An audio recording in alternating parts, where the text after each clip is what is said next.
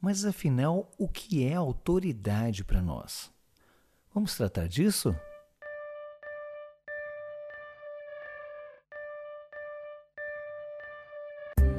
Para quem não quer apenas aprender, para quem não quer apenas ensinar, esse é o Autoricast, para quem apenas quer ser uma autoridade no assunto.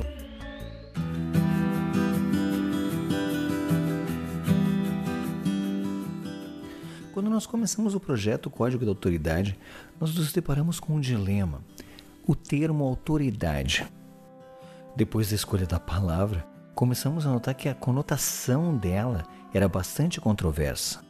Afinal, quem é uma autoridade? Um juiz? Um guarda? Talvez isso é o que povoa nossa, o nosso imaginário, as nossas lembranças. Mas será que é isso mesmo?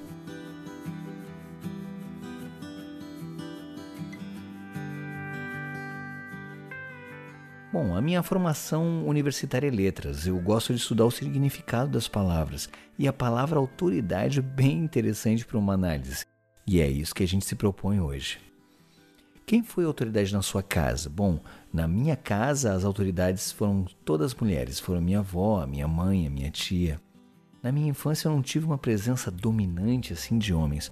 É, talvez por isso eu tenha uma visão de autoridade um pouco diferente. Talvez um pouco sem autoritarismo, né? É porque ações autoritárias são realizadas assim muito frequentemente por pessoas que não têm realmente autoridade. Dá para perguntar, por exemplo, tu pode perguntar como assim? E eu te explico. Quando tomamos ações autoritárias, seja no convívio familiar, seja nas relações profissionais, é um indicativo muito forte de que o que nos falta é exatamente a autoridade.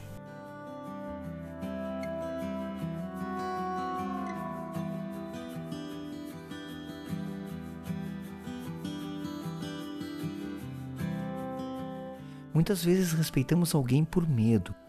Um sequestrador, por exemplo, ou ainda aquele chefe incompetente inseguro que nós temos, e geralmente essas duas características, seja o sequestrador ou seja aquele chefe incompetente, eles não têm autoridade. Eles não têm aquela autoridade que a gente trata, aquela autoridade que vem de outra forma.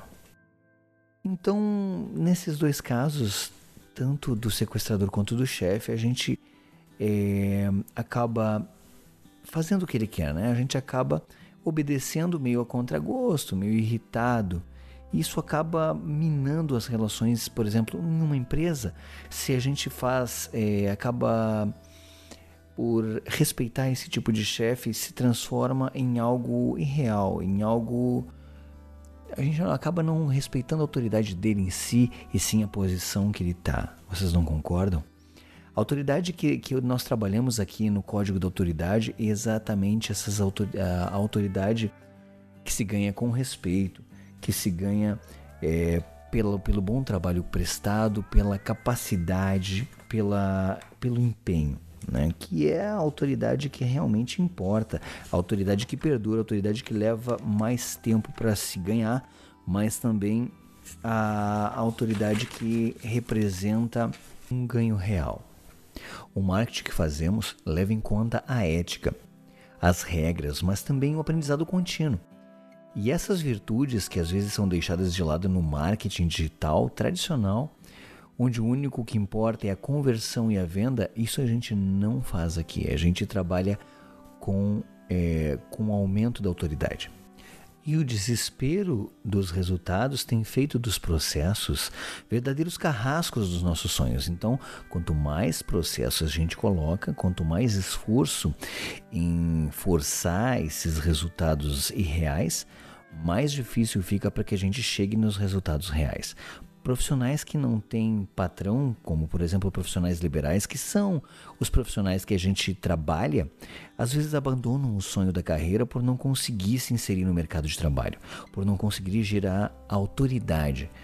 Gerar autoridade é importante porque quando a gente gera os profissionais liberais que não geram autoridade, além de terem uma dificuldade, terem uma dificuldade bem grande de se inserirem no mercado de trabalho, ainda quando conseguem se inserir, têm ganhos menores ou têm é, rendimentos aquém do que eles poderiam ter. Então, gerar autoridade é muito importante. E pautado por esse tipo de pensamento, talvez estejamos tentando ressignificar essa palavra autoridade, para que pessoa, para que essa palavra possa significar algo como a virtude do expert, a virtude de quem conhece, a virtude do grande profissional, alguém não alguém que devemos temer, mas alguém que devemos respeitar, alguém que podemos respeitar, alguém que queremos respeitar. Com esse lema como mantra, a gente tenta fazer a diferença na vida dos profissionais que nos contratam, mas também na vida das, prof, da, das, prof, das pessoas impactadas por isso, dos clientes e de todo mundo que está no entorno desses profissionais. E o mais interessante é que o marketing ético e cuidadoso muitas vezes gera um resultado ainda maior que o tradicional. Aquele marketing tradicional do tudo pode, a gente não segue aquele marketing. E tudo porque através das redes sociais é bem mais fácil saber quem mente, saber quem engana, saber quem usa esse marketing feio e sujo. Agora me diz uma coisa: quem é que negociaria com alguém que não confia? A confiança ela é o pilar principal dentro da negociação de alguém. A confiança ela é o é o pilar principal dentro de qualquer negociação, seja familiar, seja profissional. A confiança é sempre que nos rege.